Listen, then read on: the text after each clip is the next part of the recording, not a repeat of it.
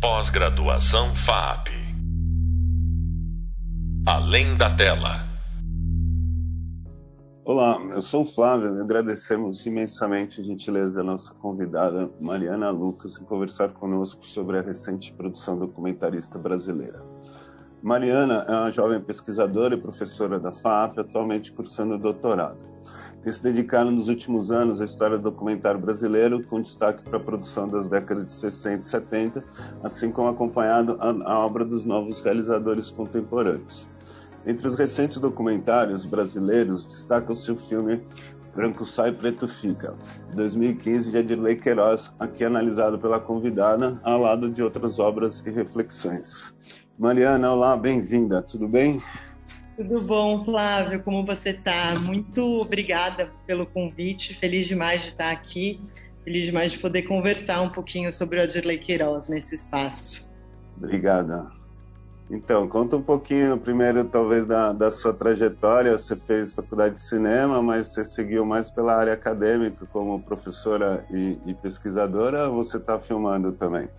Exato. Eu fiz a graduação em cinema na FAP, e durante a própria graduação eu desenvolvi um projeto de iniciação científica no qual eu tinha, enfim, no qual propus um estudo, uma pesquisa em torno da obra do Michelangelo Antonioni, é, onde eu queria estudar a trilogia da incomunicabilidade dele. Eu foquei mais no último filme, pensando sempre, né, acho que o grande objeto da minha pesquisa era discutir como o silêncio era representado nas imagens do Antonioni, então entender um pouco essas fantasmagorias do silêncio. É, foi um projeto que abriu essa, esse portal para mim do universo da pesquisa, do universo acadêmico. Nele eu fui contemplada com uma bolsa da FAPESP, que para mim hoje, né, entendo o privilégio que foi isso, assim. E em seguida, saindo da graduação, eu decidi fazer essa enfim, continuar meus estudos, continuar minha pesquisa e fiz uma migração diária. Acabei indo para história na minha especialização e mestrado, o que para mim foi super enriquecedor, assim, enquanto repertório, enquanto né, instrumentalização da minha pesquisa, assim, foi uma questão muito importante. E no meu mestrado eu fiz essa escolha por trabalhar né, com minhas fontes primárias os filmes do Adirley Queiroz, os dois primeiros longas metragens dele, A Cidade é uma Só e Branco Sai, Preto Fica, pensando esses filmes enquanto expressões das políticas públicas vinculadas à era Lula e também entender esses filmes enquanto dados dos quais o diretor vai trazer as contradições ali do projeto da era Lula, vamos dizer de uma certa forma assim. Então foi, enfim, foi super importante para mim. Agora, como você disse, eu estou no, no doutorado estudando a representação da Amazônia durante é, o milagre econômico brasileiro. Então, eu estou bem no início da pesquisa, começando a fazer todo um levantamento dos filmes que foram produzidos na época, assim, para começar a entender como a imagem da Amazônia aparecia, seja ela enquanto, enquanto um contradiscurso do governo militar, das imagens produzidas pelo governo militar, ou sejam como fontes de veiculação ou divulgação desse imaginário também do, do Brasil grande, vamos dizer assim. Aí você então, trabalha ficção e documentário nessa pesquisa? Ficção e documentário. Mas nesse levantamento estou vendo já que tem mais peças documentais do que propriamente peças ficcionais, assim. Então eu acho que novamente eu vou, enfim, cair nesse universo documental, assim, com mais fervor. E a questão do da produção dos anos 60 e 70 no seu trabalho com o livro Cineastas Imagens do Povo do Jean-Claude e os filmes abordados por ele. Como você tem trabalhado isso em aula, nas suas pesquisas e como está se está relacionando com essa produção recente da retomada, digamos, anos final dos anos 1990 para cá? Eu acho que a gente tem, né, ali o livro do Jean-Claude é um, é um cânone no debate do documentário, né? Eu acho que ali os paradigmas que ele vai colocar, sobretudo quando ele está né, enfrentando essa produção ligada ao cinema novo, né? Ali as análises que ele vai fazer em torno do Viramundo, maioria absoluta e opinião pública, que são os capítulos inaugurais. Ele vai pegar também do Capoville o Subterrâneos do Futebol, se eu não me engano. Então, eu acho que ele vai ficar em torno desses quatro comentários, assim, são os três primeiros capítulos do texto dele, e ali ele vai criando marcadores que vão ser centrais, né, para pensar o termo. Eu acho que, sobretudo, essa grande preocupação ligada ao projeto moderno do cinema novo, né? Eu acho que quando a gente fala de cinema moderno brasileiro, acho que, sobretudo, a gente pensa em dois grandes blocos, né? Que vai ser o cinema novo e o cinema marginal. E aqui acho que é super importante da gente enfatizar que o cinema marginal não vai fazer uma produção documental.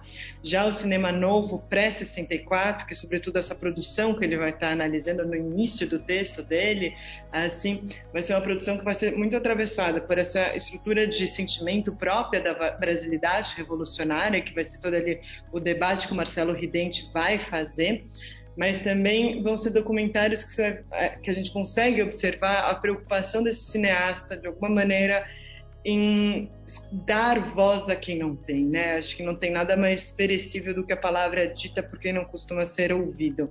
Então, eu acho que ali a gente tem esse duplo movimento, em que não é só a voz sendo dita, essa palavra tão perecível, mas uma imagem também, que por muito tempo foi tirada dessas representações de classe, sobretudo de uma maneira crítica.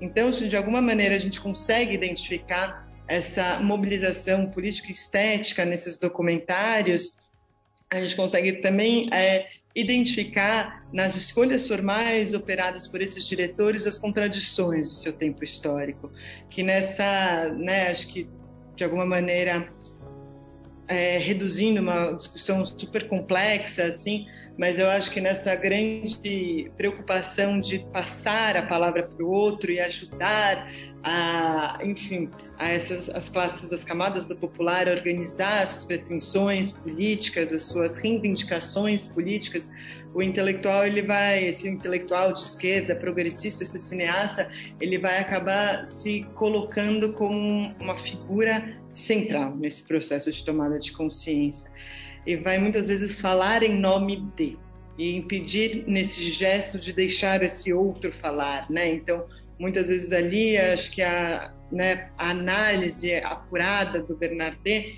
ela vai trazer essa dimensão, né, de como deixar o outro falar não é falar o que ele quer, mas aquilo que eu desejo ouvir desse lugar. Então são esses documentários que de alguma maneira eles vão trazer escritas as contradições também próprias desse movimento, próprias dessa forma de fazer política através do cinema, através da cultura. É, eu acho que quando a gente vai olhando depois todo o recuo e toda a desconfiança que passa a haver, né, pós-golpe militar, a implicação que isso vai ter dentro do nosso projeto cinematográfico, no qual vai implicar né, um processo. Primeiro, o cinema vai fazer esse processo de internalização da crise, de uma crise estética e uma crise política também. Uma crise estética que vai culminar na revisão do que, é fazer um cinema político no Brasil, mas uma revisão estética, sobretudo do ponto de vista do documentário, que eu acho que é o que nos interessa aqui é rever o lugar de saber desse intelectual, desse né, desse cineasta, vamos dizer. Há um recuo dessa voz. Não é mais uma voz que vai fazer síntese, não é mais uma voz que vai fazer, vai olhar aquela situação da qual está sendo documentada com respostas. Agora a gente vai né, se deparar com outros modelos de documentário. Começam a entrar em cenas documentários observacionais, que eram documentários né, que não vão tá, não tão enfim, inseridos de uma maneira tão expressiva nesse momento do pré-64. Né? A gente vai ter então esse momento de internalização da crise, um momento de recuo dessa voz do saber, que ela vai ser formalizada em filmes de ficção, como, enfim, Terra em Trânsito, Desafio, Bravo Guerreiro, mas também no documentário, ali na é, opinião pública do Arnaldo Jabor, filme de 67, a gente vê como já existe ali um né, um paradoxo, assim, em, em, que, em que lugar eu falo, né, entre milhões de aços a gente traz para termos do contemporâneo, qual é o meu lugar de fala, a hora que eu vou problematizar essa relação, a hora que eu vou apontar a câmera, eu vou apontar para uma classe média, que é a classe a qual eu pertenço, mas não me identifico, ou eu vou da onde eu vou falar, né? Eu acho que é essa grande questão, assim, esse espelho que é rompido, essa identificação com o popular que ela é rompida de uma maneira muito abrupta, assim, com um golpe. Então vem todo esse espaço de desconfiança. Agora, quando a gente olha depois para essa produção ligada à década de 80, década de 90, a gente começa a ver toda essa nova se reconfigurando, né? Uma voz do saber que sai de cena, não é mais essa voz onisciente, essa voz de Deus que o Bernardet vai né, nomear nos seus textos. Essa voz de Deus, essa voz onisciente, ela sai de cena e a gente começa a ver entrando novos expoentes. Aqui eu acho que quando a gente vai observar, sobretudo esse debate, né, esse cinema da retomada, esse novíssimo cinema brasileiro, eu acho que tem um fator que é super importante, que é entender que é um cinema que vai trazer de novo a questão, a centralidade política. Só que a centralidade política ela vai vir atravessada por outras questões das quais foram formalizadas nos filmes ligados ao cinema novo, né? Então aqui quando, né, acho que primeiro quando a gente vai olhar a obra de um diretor como é, do Adirley Queiroz, eu acho que tem algumas, né, alguns deslocamentos centrais para a gente pensar mas também eu acho que é uma obra que está dialogando o tempo inteiro com uma uma noção muito própria do contemporâneo, né? Porque eu acho que se a gente olha os filmes de ficção sendo produzidos naquele contexto, são filmes de ficção, gente, sobretudo filmes de ficção, é, filmes de ficção que fizeram sucesso de bilheteria, vamos dizer assim, que foram legitimados por um grande público.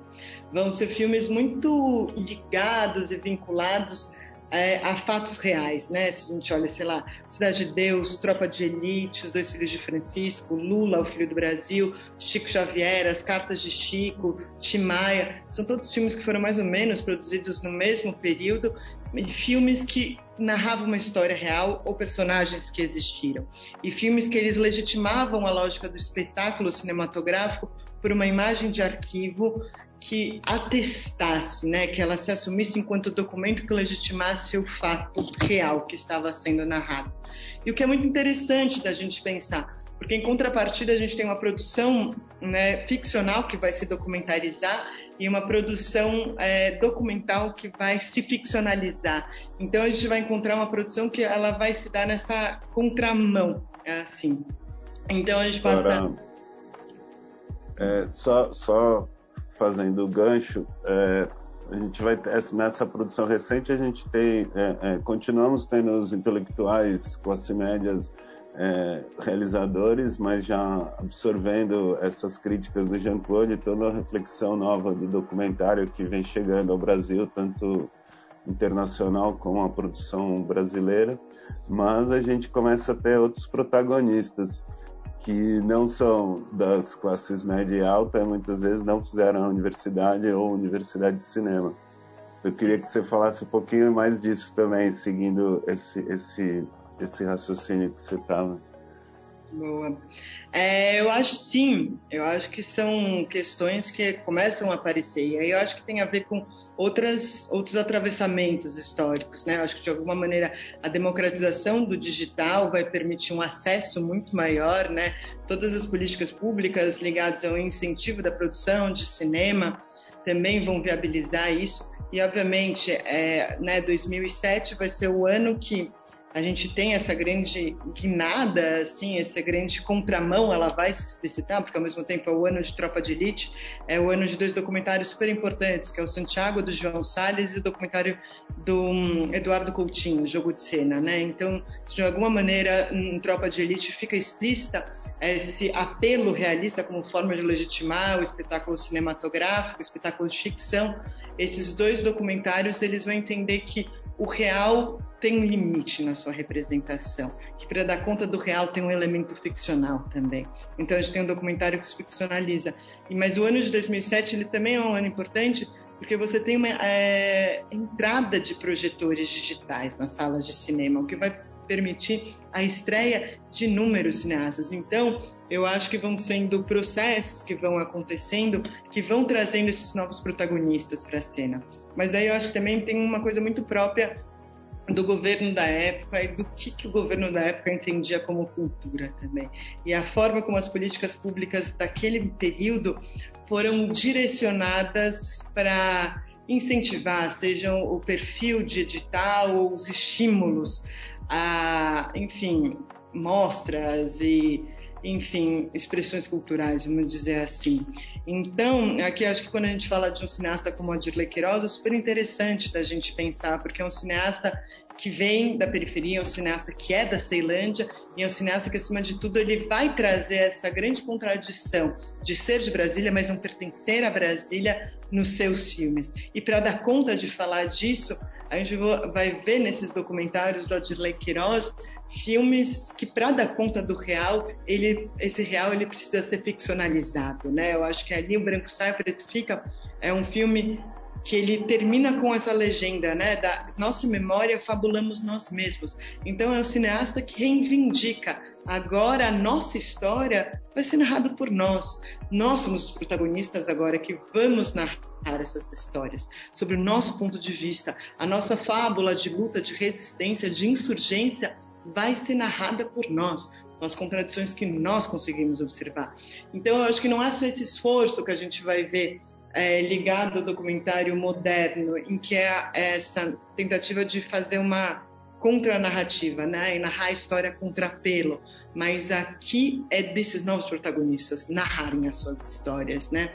Então aqui eu acho que a gente começa a ver esses cineastas é, emergindo com muita força para esse debate, assim, e pensando essa, enfim, esses desafios, esses atravessamentos que o contemporâneo nos convoca através da forma fílmica com muita intensidade, assim. Sim, sem, sem dar spoiler, porque acho que o conceito de spoiler em documentário é um pouquinho diferente. Mas só fala um pouquinho para quem não viu o, o Branco Sai Preto Fica, o, o, o, o, porquê deste, deste título tão instigante e, e porque esse filme vai ter uma repercussão tão grande e o Adirley também ele vai ser um, um protagonista nos debates, vai participar de festivais, enfim, vai continuar produzindo, né? Não é que ele fez um ou dois filmes, ele, ele já começa a ter uma, uma carreira, né? e ah. também numa trajetória bem diferente dos cineastas é, anteriores ou, ou, mais formados em cinema, digamos assim. Sim.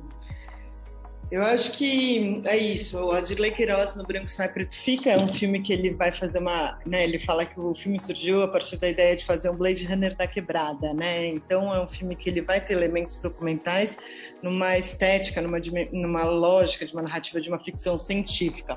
O filme ele inicia com um evento que acontece em 1986, portanto às vésperas da abertura democrática que vai contar um massacre, uma invasão policial extremamente violenta no baile black da Ceilândia, o baile black do Quarentão. E nesse, nessa invasão, nessa invasão policial, vão ter dois personagens do filme que vão ter né, escritos nos seus corpos essa, enfim, essa ação policial, assim, essa política de Estado. O filme ele se passa em 2012, 2013, então tem esse pacto de exclusão, ele permanece, mas tem um agente do futuro de 2070 que vem investigar os crimes cometidos contra a população periférica por parte do Estado brasileiro. Só que no, no, futuro de 2070, a vanguarda católica assume o poder. Então a gente tem uma lógica temporal em que passado, presente e futuro do filme eles são atravessados por contradições como violência, racismo, é, exclusão social, política. E o filme ele vai reivindicar a colocação de um marco zero, né? E como reivindicação desse marco zero vai ser é, uma bomba cultural que vai cair sobre o plano piloto e vai, né, de alguma maneira, inaugurar esses novos limites, essas novas formas de pensar política. Então, o título Branco Sai, Preto Fica, ele inicia de uma forma, né? Ele inicia o branco sai para o preto ficar e apanhar no baile. Mas ao final do filme, quando a bomba explode, é o branco sai porque agora o preto vai narrar essa história. Chega, essa história é nossa, da nossa memória fabulamos nós mesmos. E aqui é uma, enfim, uma implosão do sentido original do título, uma implosão de Brasília, uma implosão dos mecanismos tradicionais que a gente conhece de fazer documentário, de fazer política, que ele está reivindicando no filme. Então, muito bacana essa reflexão e, e o, E o exemplo do filme, ele meio que catalisa boa parte dessas preocupações, reflexões do, do documentário contemporâneo, né? Eu queria agradecer também suas outras considerações, que eu acho que complementa bastante tudo que a gente vem discutindo e de, e de abrir esse momento para é, a gente compreender essa explosão do documentário brasileiro. É, você gostaria de indicar alguma coisa? Livros, festivais, a gente saindo um pouco do It's All True, outros festivais, outros, outras instâncias onde os estudantes possam pesquisar e continuar acompanhando essa produção? Eu acho que o Festival de Tiradentes é um festival que tem uma curadoria né, fantástica, ímpar. Eu acho que é um festival é. que né, traz muito uma produção que está pensando política através do cinema. Assim. Então é, é, uma, é um festival que eu acho que é imperdível para quem tem interesse em pensar cinema brasileiro e pensar política através do cinema brasileiro. Muito legal. Obrigado, Mariana que agradeço e... o convite, espero ter contribuído aí. Com certeza vai ser ótimo para os nossos queridos estudantes e estudantas. É isso. Um beijo, obrigado, nos vemos em breve. Obrigada. Pós-graduação FAP. Além da tela.